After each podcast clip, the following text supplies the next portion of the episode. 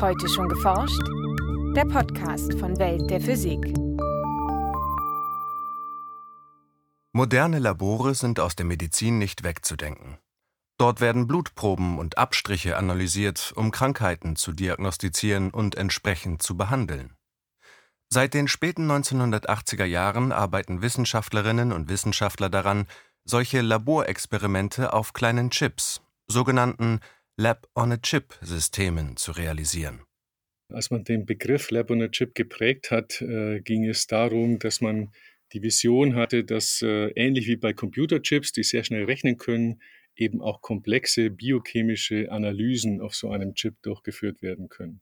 Sagt Roland Zengele von der Universität Freiburg. Wie die Chip-Labore funktionieren, in welchen Bereichen sie bereits zum Einsatz kommen und welche Herausforderungen es noch zu meistern gilt, hören Sie jetzt in einem Beitrag von Denise Müller-Dum und Jens Kube. Der Trend zur Miniaturisierung zeigt sich eindrucksvoll in der Elektronik. Während die ersten Computer in den 1940er Jahren noch ganze Räume füllten, genügen heutzutage für viele anspruchsvolle Anwendungen Computerchips, die nur wenige Millimeter breit sind. Das spart nicht nur Platz, die kleinen Chips rechnen auch schneller und sind somit leistungsfähiger als ihre Vorgänger. Ähnliche Vorteile könnten Chipsysteme im Bereich der Labortechnik bringen. Lab-on-a-Chip-Systeme äh, sind allerdings etwas größer, denn auf diesen Systemen muss man ja auch die ganzen Proben, die man analysieren will, unterbringen. Also man muss sich eher was vorstellen, so eine Kartusche, die man in die Hand nehmen kann. Sagt Roland Zengerle von der Universität Freiburg. Lab on a Chip ist ein Überbegriff für verschiedene Typen von Geräten, die eines gemeinsam haben. Sie ermöglichen eine biochemische Analyse auf wenigen Quadratzentimetern. In einigen alltäglichen Bereichen sind einfache Tests auf kleinen Geräten längst üblich, etwa bei einem Schwangerschaftstest aus der Apotheke oder dem Corona-Selbsttest für zu Hause. Die Teststreifen weisen Schwangerschaftshormone im Urin bzw. Corona-typische Substanzen im Speichel- oder Nasenabstrich nach. Doch um Lab-on-a-Chip-Technologien handelt es sich dabei laut Roland Zengerle streng genommen noch nicht. Diese Teststreifen, die können auch sehr viele Funktionen, die für Lab-on-a-Chip-Systeme dann später auch charakteristisch sind. Allerdings können die eigentlich nur Dinge nachweisen, die in einer sehr, sehr hohen Konzentration im Körper vorliegen.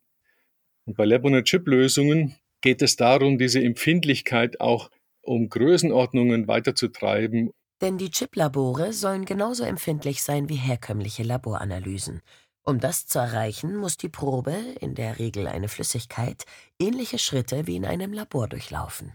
Ich stelle mir das immer vor wie ein Kochrezept. Also man braucht zunächst mal die Probe, die man analysieren will, aber dann gibt es viele Zutaten, das sind in der Regel biochemische Reagenzien, Puffer, irgendwelche anderen Moleküle, die muss man in einer bestimmten Reihenfolge zusammenbringen, mischen und am Ende hat man in der Regel eine Methode, wie man das Ganze auslesen kann.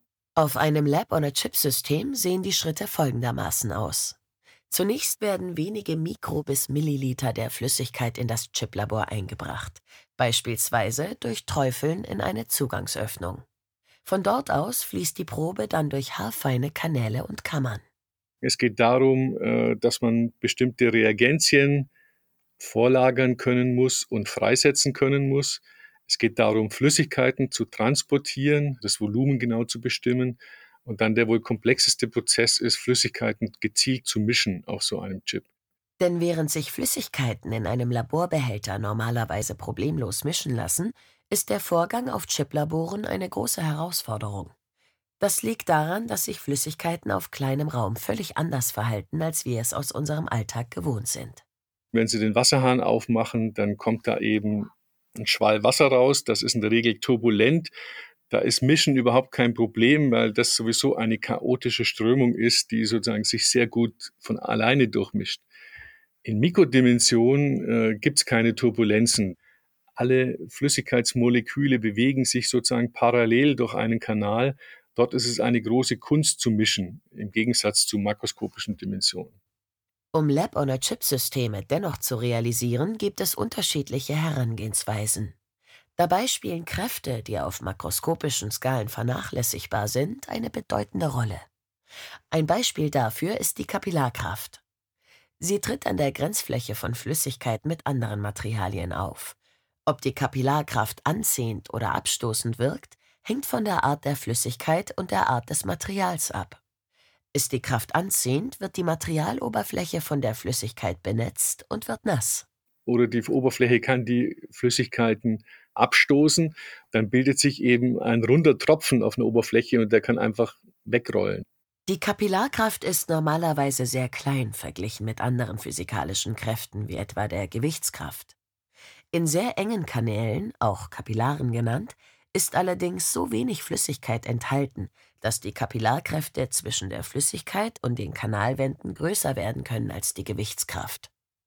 Sind die Kräfte anziehend, kann die Flüssigkeit dann entgegen der Schwerkraft im Röhrchen aufsteigen. Dieser Kapillareffekt ermöglicht es beispielsweise Bäumen, Wasser von den Wurzeln bis in die Blattspitzen zu transportieren. Auch auf Chiplaboren lässt sich der Effekt ausnutzen dann hat man in der Regel Materialien, die die Flüssigkeit anziehen, ja, die die Flüssigkeit von einem Eingangsport äh, der Probe eben in das System hinein transportiert, allein durch Kapillarkräfte, ohne dass man von außen irgendwas dazu tun muss. Um die Probe durch das Labyrinth aus Kanälen und Kammern zu transportieren, kommen aber auch andere Methoden in Frage. So zieht in manchen Chiplaboren eine elektrische Spannung die Flüssigkeit durch die Röhrchen. Eine andere Möglichkeit ist, die Zentrifugalkraft zu nutzen. Dabei wird das Chiplabor geschleudert, sodass Fliehkräfte die Flüssigkeit nach außen drücken, ähnlich wie in einem Karussell. Auf diese Art und Weise funktioniert auch ein PCR-Test für Covid-19, den ein Team um Roland Zengerle entwickelt hat. Der ist also ungefähr äh, so groß wie zwei Kreditkarten und hat wahrscheinlich ungefähr 30, 40 verschiedene Kammern und viele Kanäle, die miteinander verbunden sind. Die Flüssigkeit wird immer von einer Kammer zur nächsten Kammer weiter transportiert durch Zentrifugalkräfte. Um die Ergebnisse der Chip-Analysen auszulesen, gibt es je nach Chipart unterschiedliche Möglichkeiten. Teilweise liefern die Chiplabore das Ergebnis direkt, etwa in Form von einer Chemikalie, die ihre Farbe ändert. In anderen Fällen müssen zusätzliche klassische Analysegeräte eingesetzt werden, um das Ergebnis auszulesen. Die Chiplabore arbeiten also nicht immer völlig autonom. Trotzdem geht die Analyse deutlich schneller als im klassischen Labor. Das liegt daran, dass sich die geringeren Flüssigkeitsmengen schneller untersuchen lassen. Außerdem entfällt der Transport vom Ort der Probeentnahme ins Labor. In Arztpraxen eingesetzt, könnten Chiplabore die Wartezeit auf eine Diagnose daher deutlich reduzieren. Der Arzt hat eine Hypothese, was ihnen fehlt, nimmt ihnen Blut ab und in der Regel schickt er das Blut ein und dann sagt er ihnen, okay, Sie können am nächsten Tag wiederkommen und dann wird er ihnen sagen, wie er sie behandeln will.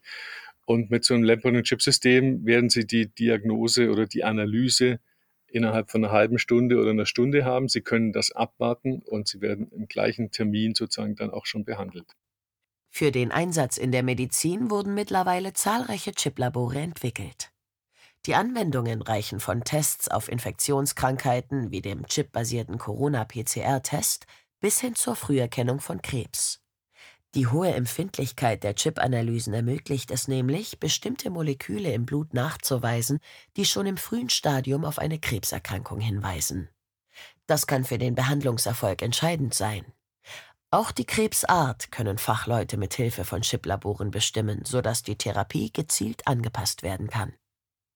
Dazu wird die Erbinformation der Krebszellen durch winzige Poren geschleust und so in ihre Bausteine zerteilt, man spricht von Sequenzierung. Doch nicht nur die Erbinformation von kranken Zellen, sondern auch die von gesunden Zellen lässt sich sequenzieren.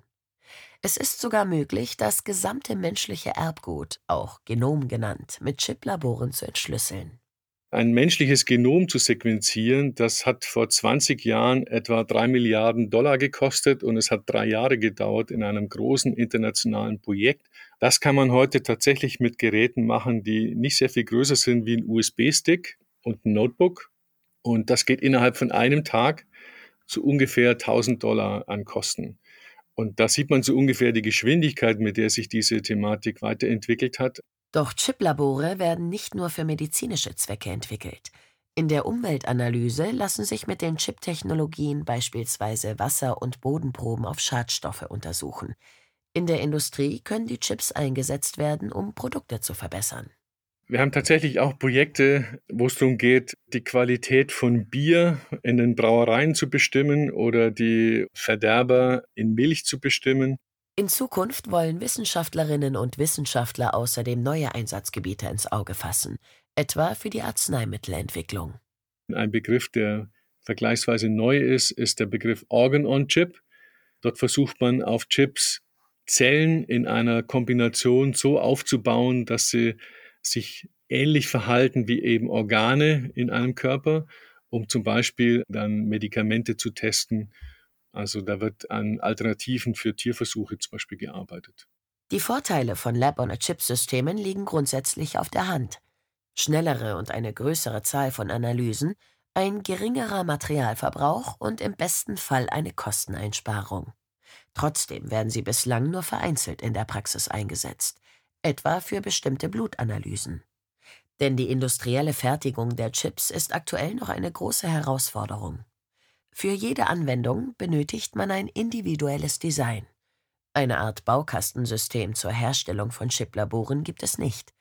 Verändert man die Analyse, die das Chiplabor durchführen soll, muss in der Regel ein neuer Prototyp her. Eine aufwendige und kostspielige Angelegenheit. Erreicht ein Chiplabor allerdings Marktreife, lässt es sich relativ leicht in Serie herstellen. In der Regel werden dafür Kunststoffe verflüssigt und in eine Form gegossen, im sogenannten Spritzgussverfahren. Es gibt natürlich auch einige äh, Gruppen, die versuchen, Lab-on-a-Chip-Systeme zu drucken. Das ist ich würde mal sagen, in der Forschung, was man da alles rausbekommen kann und wie weit man das treiben kann, interessant. Wenn es darum geht, solche Systeme für einen kommerziellen Nutzen herzustellen, dann ist äh, 3D-Druck eigentlich ein langsames Verfahren und Spritzguss ist beispielsweise sehr viel effizienter. In Spritzgussprozessen können Sie innerhalb von einer Sekunde oder innerhalb von zwei Sekunden eine Kartusche herstellen. Beim 3D-Druck schaffen Sie das nicht. In welche Richtung sich die Lab-on-a-Chip-Technologie in den kommenden Jahren entwickeln wird, lässt sich aktuell nur schwer abschätzen. Einerseits arbeiten Forscherinnen und Forscher an neuen Chiplaboren und erschließen weitere Anwendungsmöglichkeiten. Andererseits widmen sie sich der großen Frage, wie sich die entwickelten Chiplabore kostengünstig und in hoher Zahl produzieren lassen. Dies könnte auch in Gegenden, in denen Menschen sonst nur wenig Zugang zu medizinischer Versorgung haben, wichtige Tests ermöglichen. Es gibt allerdings auch kritische Stimmen, die davor warnen, Leinen und Laien uneingeschränkten Zugang zu solchen Tests zu gewähren. Denn für ein zuverlässiges Ergebnis braucht es eine sachgemäße Anwendung und entsprechende Qualifizierung. Roland Zengerle sieht dennoch ein großes Potenzial in der Technologie, auch im Zusammenspiel mit künstlicher Intelligenz, der KI. Ich glaube, dass wir künftig also sehr viel schneller, sehr viel mehr Parameter bestimmen können, die unseren Gesundheitszustand definieren, als es heute möglich ist. Und man wird mit KI-Methoden also sehr, sehr viel schneller lernen, weil man äh, unglaublich viele Patienten weltweit hat und damit natürlich Erfahrungen ableiten kann aus diesen Daten. Es bleibt also abzuwarten, welche Rolle die kleinen Chips in Zukunft in der Medizin, der Pharmazie und vielen weiteren Bereichen spielen werden. Ein Beitrag von Denise Müller-Dum und Jens Kube. Gesprochen von Nurcan Özdemir. Aufnahme: Das Hörspielstudio Kreuzberg. Tonbearbeitung und Schnitt: Daniel Levy. Redaktion: Welt der Physik. Welt der Physik wird herausgegeben vom Bundesministerium für Bildung und Forschung und von der Deutschen Physikalischen Gesellschaft